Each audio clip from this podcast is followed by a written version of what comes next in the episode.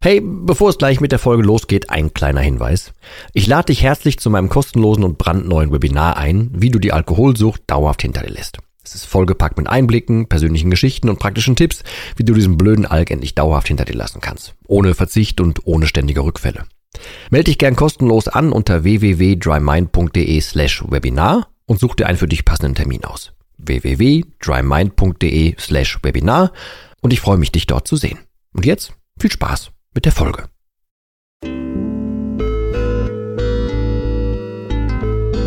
Nüchtern betrachtet. Der Nie wieder Alkohol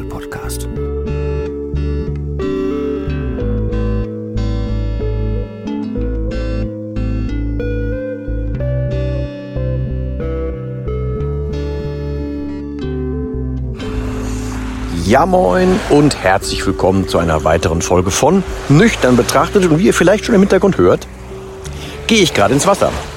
Das wird nämlich, ich setze mich jetzt mal ins Wasser, machen wir das mal so. Ich bringe euch so ein klein bisschen Wellenrauschen nach Hause. Das ist nämlich die erste internationale Folge, die wir so aufgenommen haben hier. Ähm, könnt ihr mich aber dran gewöhnen. Also ich hoffe, ihr könnt das so ein bisschen als naja, Meditationsplätschern sehen oder so. Und nehmt mir das nicht krumm. Aber ich wollte mal an euch gerade denken hier. Denn witzigerweise, ich bin ja gerade in Ägypten, das habe ich ja vor, weiß nicht, ein oder zwei Podcasts irgendwann gesagt. Und witzigerweise, die Story, die ich da erzählt habe, ne, dass ich mich da immer, ähm, naja, ziemlich von morgens bis abends davonlaufen lassen, mir meinen Plan gemacht habe und so, das war exakt ein Hotel neben, nebendran hier. Das wusste ich vorher überhaupt nicht. Ähm, als, mich, als mich der Fahrer vom, vom Flughafen hergebracht hat, da habe ich dann auf einmal gemerkt, vielleicht sind die Wellen ein bisschen laut, ne? Ähm, da habe ich auf einmal gemerkt, dass, ich, ähm, dass, hier, dass wir vorgefahren sind und ich kannte dann das andere Hotel daneben. Äh, und habe dann hier auch mal so, so ein bisschen, naja, ein Spaziergang ist vielleicht ein bisschen viel, aber die Bucht drauf runter gemacht. Mir das mal angeguckt da drüben und da kamen natürlich ein paar Erinnerungen hoch. Und deswegen, ich würde heute ganz gerne über so ein bisschen sowas wie Perspektiven reden. Ähm, aufgefallen ist mir das am meisten damit äh, oder dabei, als ich darüber nachgedacht habe, wie ist denn das, weil heute ist mein Abreisetag, wie ist denn das, wenn ich jetzt nach Hause komme und wie war das damals? Und damals war es so, ich habe mich ja, diese zwei Wochen, die ich hier war, habe ich mich ja gefühlt wie so ein, so ein Kleinkönig. Ne? Ähm, ich konnte mir alles schön reden, ich konnte rumplanen, ich konnte machen, mir konnte keiner eine neue oder andere, bessere Realität verklickern, musste ja auch keiner und war auch keiner da. Deswegen konnte ich mir ja glauben, das wird alles super. Kaum war ich aber dann ja schon auf dem Rückweg. Also ne, ich bin dann, ich habe das schon nicht geschnallt gekriegt, ähm, mich vernünftig umzuziehen und so. Ich habe das alles nicht mehr geplant, sondern ich bin äh, an dem Tag, an dem es dann für mich da in den äh, Transfer ging und zum Flughafen, bin ich einfach in den Klamotten vom Strand so in den Flieger äh, gestiegen. Und ich hatte dann noch überall so, so Salzflecken an mir dran und keine Ahnung was. Habe ich aber erst später im Flieger gemerkt. Dann war mir auch zu kalt im Flieger, weil ich eine kurze Hose und nur die Flipflops anhatte und so. Und da ist ja meistens Klima und am Flughafen Düsseldorf dann auch. Und naja. Ähm, bin damals mit äh, Zug zum Flug, nennt sich das ja so schön, dann zurückgefahren und auf dem Rückflug schon habe ich gemerkt, das geht jetzt rapide abwärts, weil ich habe ja hier die ganze Zeit getankt. Und dann bin ich in den äh, Transfer, das war ja schon, weiß nicht, dreiviertel Stunde oder so, da konnte ich ja nichts trinken. Also habe ich dann schon eine Dreiviertelstunde lang gemerkt, hm, wird nichts. Dann am Flughafen versucht, was zu holen, aber da hatte ich ja schon gar keine Kohle mehr. Und da wollten die, glaube ich, für ein Bier sieben Euro oder sowas haben, was gerade für hier immens viel ist. Äh, und ich glaube, eins habe ich noch getrunken, aber ansonsten war auch einfach kein Geld mehr da. Und dann hat mich so langsam die Realität wieder eingeholt.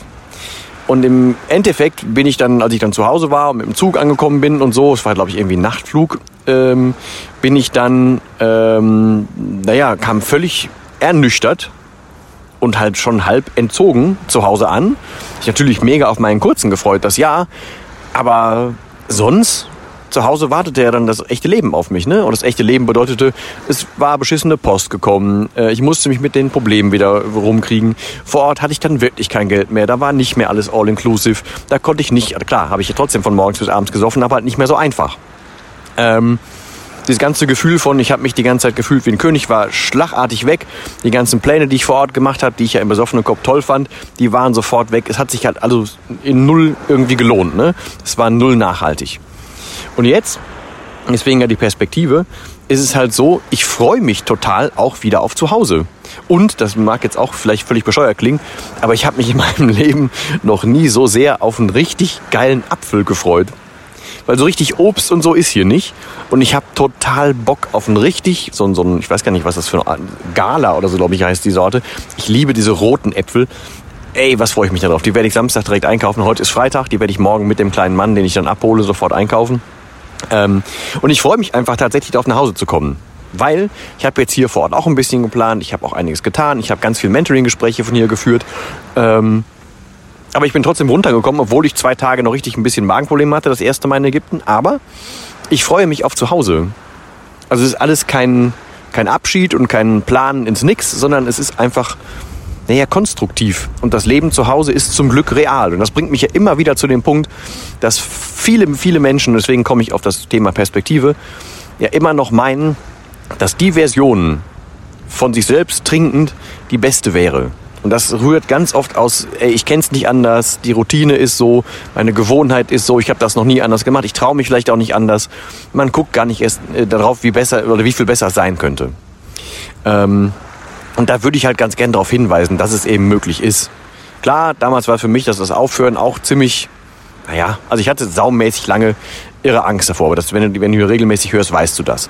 So, ähm, als es dann irgendwann so weit war, habe ich ja nichts mehr dran, dran gefunden, was irgendwie gut war. Auch wenn ich jetzt dran überlege, wie kann ich denn gewollt haben oder es be bewusst durchgezogen haben, mich, wenn ich nach Hause komme, so scheiße zu fühlen, wie ich damals getan habe, das will ich im Leben doch gegen nichts mehr eintauschen. Weißt du? Also ich will ja, dass das so bleibt, wie es jetzt ist. Und das ist immer das, wenn ich meine, das reale Leben bietet so deutlich viel mehr, als man sich das normalerweise vorstellen kann. Gerade wenn man es, man muss es ja nicht ganz so weit treiben, wie ich damals getrieben habe, aber wenn man einfach schon ein bisschen Realitätsflucht betreibt, wenn man, keine Ahnung, die, die falsche ähm, Entspannung wählt oder irgendwas wegen irgendwas trinkt, dann ist immer die Gefahr, dass man sich einfach völlig verrennt. Und die große Gefahr dahinter ist, dass man den, den Blick darauf verliert, dass es auch einfach ein Leben ohne Alkohol gibt. Ich glaube, das war eine letzte oder vorletzte Podcast-Folge, wo ich gesagt habe, ey, es muss überhaupt nicht immer dieser große ähm, dieser große Blick auf den Alkohol sein, den, den muss man gar nicht so wichtig nehmen. Das ist überhaupt nicht so der Fall. Das ist nur der Fall, wenn man in seiner eigenen Bubble ist. Und genau das ist jetzt hier auch wieder der Fall. Zumal ich für mich noch gemerkt habe, wenn man hier zwischendurch mal rauskommt, und ich war jetzt hier nur sieben Tage hier, ne, oder sieben Nächte, ähm, ich werde auch auf zu Hause völlig anders gucken, einfach weil ich hier neue Impressionen habe. Und deswegen ist das eh ein genereller Rat, ne, dass man mal aus dem rauskommt, aus diesem normalen Trott, den man immer hat, dass man ein bisschen was ändert, dass man ein kleines bisschen, naja, einfach mal die Fühler ausstreckt und vor allem mal wieder ein Gefühl dafür kriegt, dass man das kann. Gerade wenn man so im Alkohol gefangen ist, dann traut man sich ja gar nicht mehr zu, irgendwas zu ändern. Ne? Dann will man ja an dem festhalten, was man kennt, dann will man... Ähm, naja, so äh, Schuster bleibt bei deinem Leisten mäßig agieren. Nur, dass man halt gar nicht mehr hinterfragt, was sind denn das für Leisten und wieso? Und, und warum bin ich hier gelandet und wieso kenne ich nichts anderes mehr? Das ist die große Gefahr, wenn man nichts anderes mehr kennt. Ähm, das hat mir das jetzt hier deutlich, deutlich gezeigt, sowohl was die, die Vorbereitung, die Nachbereitung, das reale Anfühlen, dieses, es gibt keine Phasen mehr, sondern ich habe eine einzige Lebensphase. Und das ist alles dem, dem nüchternen Leben geschuldet. Also nicht geschuldet im negativen Sinne, sondern dass ich darf das alles haben wegen dem nüchternen Leben. Ähm, ja, ich will damit eigentlich nur sagen, versuch zwischendurch für dich auch einfach mal die Perspektive nochmal zu ändern. Also anknüpfen an den letzten, ich glaube, es war der letzte Podcast, ne, wo, wo ich gesagt habe, Alkohol ist halt nicht alles und nimm den nicht zu wichtig. Es wartet so unglaublich viel Leben auf dich ähm, dahinter und man versteckt sich einfach und man weiß ja gar nicht mehr, warum man sich versteckt hinterm Alkohol, im Alkohol, durch den Alkohol. Es ist Wahnsinn. Vor allem, wenn ich, wenn ich, wie viele Geschichten ich am Tag so hören darf von Menschen, die zum Beispiel selber auch ganz viel über sich und das Trinkverhalten wissen, aber auch sagen, ja, ich komme da aber nicht raus, weil das und das. Oder ähm, ja, aber ich kenne mich und wenn ich das und das mache, dann passiert wieder das. Ähm, das ist ganz oft das gleiche Schema, dass, dass man sich einfach nicht traut, das Neue zu probieren. Und na klar, der Alkohol ist sautückisch und der sorgt dafür, dass du Angst davor hast, es ohne ihn zu probieren. Ich kann dir halt nur, und das ist ja inzwischen tatsächlich auch ein großer Aspekt von diesem Podcast hier hoffentlich, kann dir nur entgegenwerfen, es lohnt sich allemal. Und nicht aufhören ist keine Option, auch wenn ich dafür gerne wieder zwei Euro ins Phrasenschwein schmeiße. Ähm, es ist absolut alternativlos. Und ich für meinen Teil werde nie wieder tauschen wollen. Zumal, ich muss ja auch gestehen, ne? Also, dass ich jetzt hier zwischendurch so Flashbacks hatte, wo ich überlegt habe, boah, jetzt hier in so, so einer knalle Sonne stehen, ne? 36, 37 Grad irgendwie, knalle Sonne, bestes Wetter, nix vor.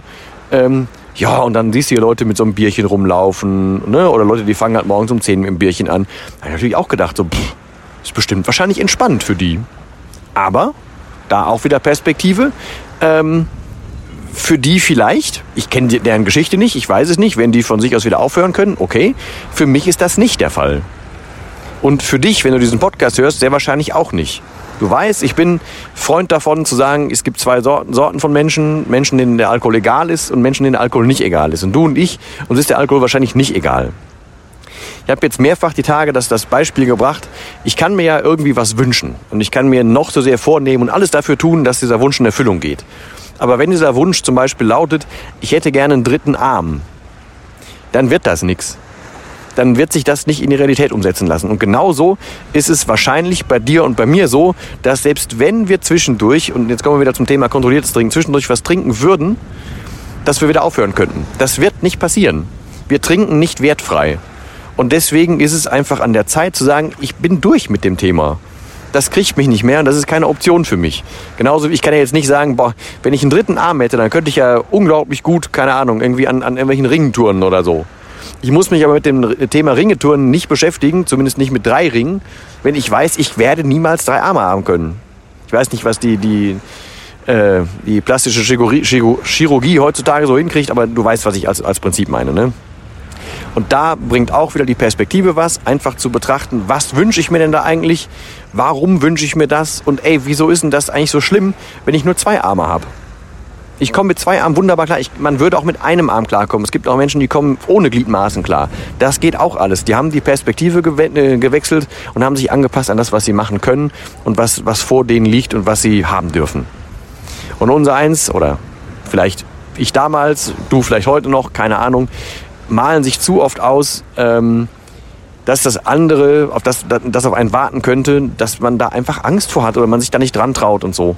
Und nochmal, bevor ich jetzt das dritte oder vierte Mal sage, ich wünsche dir einfach, dass ich dir eine Scheibe davon rüberschieben kann, wie es sich anfühlt, wenn man das hinter sich gelassen hat. Weil es wartet alles auf dich. Es ist so, als würdest du eine komplette Tür aufmachen und du hast diesen ganzen scheiß Frust nicht mehr, diesen ganzen bescheuerten ähm, Vertrauens, sich selbst ne, nicht vertrauen können, äh, Kack nicht mehr. Man kann frei auf, äh, aufspielen, man kann sich wieder vertrauen, man, man darf sich nicht mehr verstecken all das Zeugs, ne, das kommt ja alles oben drauf und sich dann einfach wirklich, naja, am, am Leben satt essen, satt trinken, satt wahrnehmen, whatever jetzt aber richtig ist, das ist einfach das schöne, große, was am Ende auf dich wartet, wenn du diesem blöden Kackalkohol, der das ja alles nur verblenden will, äh, entsagst. Ja. In diesem Sinne, ich hoffe, das war okay mit den Wellen. Ich werde mich jetzt mal wieder aus dem Wasser bewegen. Äh, hoffe, das war alles zu, zu verstehen hier. Und ansonsten wünsche ich mir, dass wir uns beim nächsten Mal wieder hören. Und bis dahin verbleibe ich wie immer. Und auch in Ägypten lautet das letzte Wort. Tschüss.